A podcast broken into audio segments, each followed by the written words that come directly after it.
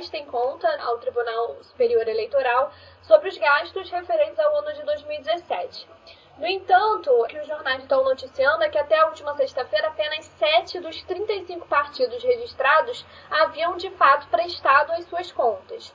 Então, primeiro de tudo, a gente quer saber o que, que esse dado revela, tanto no que diz respeito à questão da transparência partidária, quanto no que se refere ao uso consciente desse dinheiro que é público. Bom, é, em primeiro lugar, é, é preciso ressaltar o, o, montante envolvido, né? No caso específico do fundo partidário, é um valor que supera os 800 milhões de reais por ano que é tomado dos pagadores de impostos e destinado ao financiamento dos partidos, mediante regras. Né? Essa distribuição é feita segundo a mesma regra da distribuição do tempo de TV do horário eleitoral.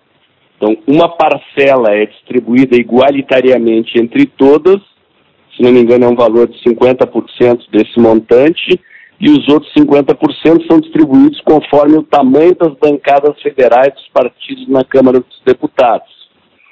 Em tese, esse dinheiro é destinado para algumas, atividade, algumas atividades especificadas em lei. Por exemplo, as fundações partidárias, que deveriam investir em educação política, formação política dos seus quadros e algumas despesas de manutenção do, dos partidos, né? aluguel de sedes, telefones e assim por diante. No entanto, isto nunca foi fiscalizado com a devida seriedade e rigidez e, e nunca estas regras foram integralmente respeitadas pelos partidos. Historicamente se tem conhecimento de destinos deste dinheiro que nada tem a ver com aquilo que a lei prevê que deveria ser o destino do dinheiro. E assim como acontecia com o financiamento eleitoral antes desses escândalos do mensalão e do petrolão, a justiça não fiscalizava com rigor o destino desse dinheiro. E com isso se criou uma situação de total descontrole né, de um dinheiro que sai do bolso do pagador de impostos, né?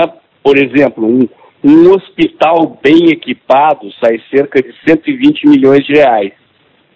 Então, com 800 milhões de reais é possível construir vários hospitais, uh, vários presídios, né? Com, sei lá, 60 milhões, 80 milhões, você constrói um bom presídio de segurança, né?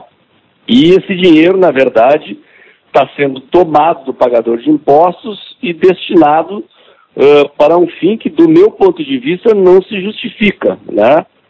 Uh, e, e, é isso que tem acontecido, espera-se que, como tem acontecido com a legislação de financiamento eleitoral após esses escândalos, que a justiça eleitoral passe a, a lidar com mais rigor na fiscalização dessa bagunça que tornou o uso desse dinheiro pelos partidos. TSE também tem dificuldade para analisar né, a tempo hábil a prestação de conta de todos os partidos. Teve até uma matéria do Estadão que mostrou que a expectativa é que o tribunal analise as contas de 2018 em 2023. Então, existe realmente uma falha nesse papel de investigar as contas dos partidos no Brasil? Não há dúvida disso, não há dúvida, né? Ver, é, tanto do ponto de vista do financiamento eleitoral como do ponto de vista do financiamento dos partidos, né, a Justiça Eleitoral nunca revelou capacidade para fazer esse trabalho com o devido rigor. Né? É, hoje em dia existem soluções tecnológicas para controlar o destino e a contabilidade desse dinheiro e, consequentemente, a fiscalização mas o setor público brasileiro parece muito aquém da capacidade de executar essa fiscalização como ela deveria acontecer. Né? Acho que o mais adequado, na verdade, seria extinguir esse fundo partidário e o fundo eleitoral, que foi criado recentemente e que agrega 1 bilhão e 700 milhões de reais né, uh, retirado da saúde, da segurança, da educação para financiar partidos. A minha posição é que os partidos deveriam se autofinanciar exclusivamente com dinheiro dos seus filiados e simpatizantes, são livre associações, e não com dinheiro dos impostos, que, cujo destino deveria ser aquele que é do interesse da sociedade. Né? Se tu cria essa, essa legislação como está, além desse grave problema da, da incapacidade de fiscalização adequada, cria uma distorção, que é justamente o surgimento desses partidos que são criados para meter a mão nesse dinheiro, né?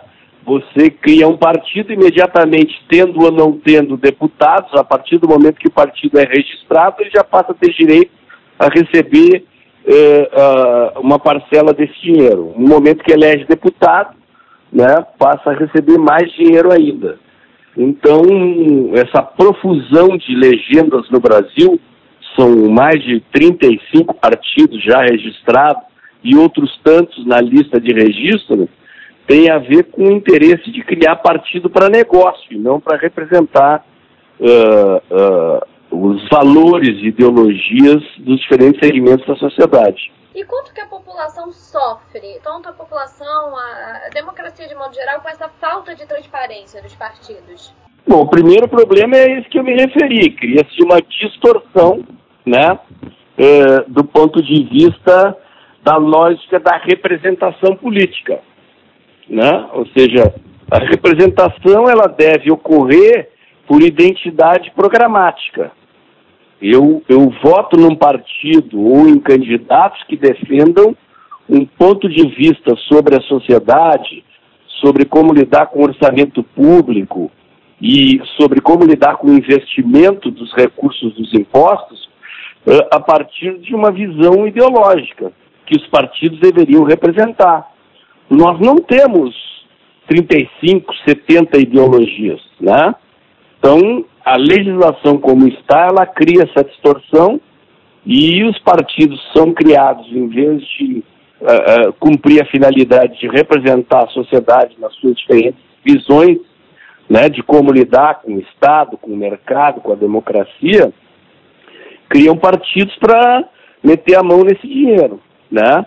E o outro problema é exatamente esse, como eu disse, o, o Estado brasileiro está quebrado dada a incompetência gerencial e dado esses escândalos de corrupção. E um volume de recursos dessa monta que poderia ser destinado para construir hospitais, para construir presídios, para construir escolas, né? São as três prioridades básicas da sociedade: segurança, saúde e educação. Estão sendo destinados para alugar jatinho para presidente de partido, para pagar coquetéis e cerimônias e festas eh, e recepções de partidos, né? Uh, pagar bebida alcoólica para para as direções partidárias, se forem passar um pente fino na contabilidade dessas despesas, é apavorante. Aí o que já, o que já apareceu na imprensa sobre, sobre os gastos que os partidos fazem com esse dinheiro, uh, cujo destino não deveria ser esse. É um problema grave, uma distorção da nossa democracia, e, a meu ver, a correção desse problema deveria ser a extinção desse fundo partidário, do fundo eleitoral, e a criação de regras segundo as quais os partidos devem se autofinanciar com recursos dos seus filiados e simpatizantes. Né? Se, se o partido não tem capacidade de convencer as pessoas que vale a pena tirar dinheiro do bolso para votar ou para financiar um partido que defende ideias, esse partido não deve existir. Muitos partidos, para melhorarem as suas imagens diante da sociedade, eles estão mudando seu nome, né? Tirando a palavra partido do nome. E a gente está em um ano de eleição, eleições muito importantes para o futuro do país. Então, o senhor realmente vê uma mudança de postura desses partidos nesse pleito? Eu não vi, eu estou vendo nessa atitude, por exemplo, isso que você citou, de tirar o partido e dar um nome, né? Como muito mais uma maquiagem para tentar minimizar o desgaste que os partidos políticos sofreram com esses escândalos do que propriamente uma iniciativa visando fazer com que esses partidos se alinhem com o verdadeiro interesse do cidadão e do pagador de impostos, né? A reação desses partidos é péssima. Ela vai no sentido contrário do que a sociedade gostaria de ver. O dinheiro desses fundos, o fundo partidário e o fundo eleitoral, vai ser distribuído pelos caciques partidos com o objetivo de preservar os mandatos desses políticos e patrocinaram esses escândalos todos, né? Ao contrário do que a sociedade esperaria, que é a renovação da política e a eleição de pessoas sem vínculo com essas falcatruas todas que a gente tem visto na política brasileira nos últimos anos.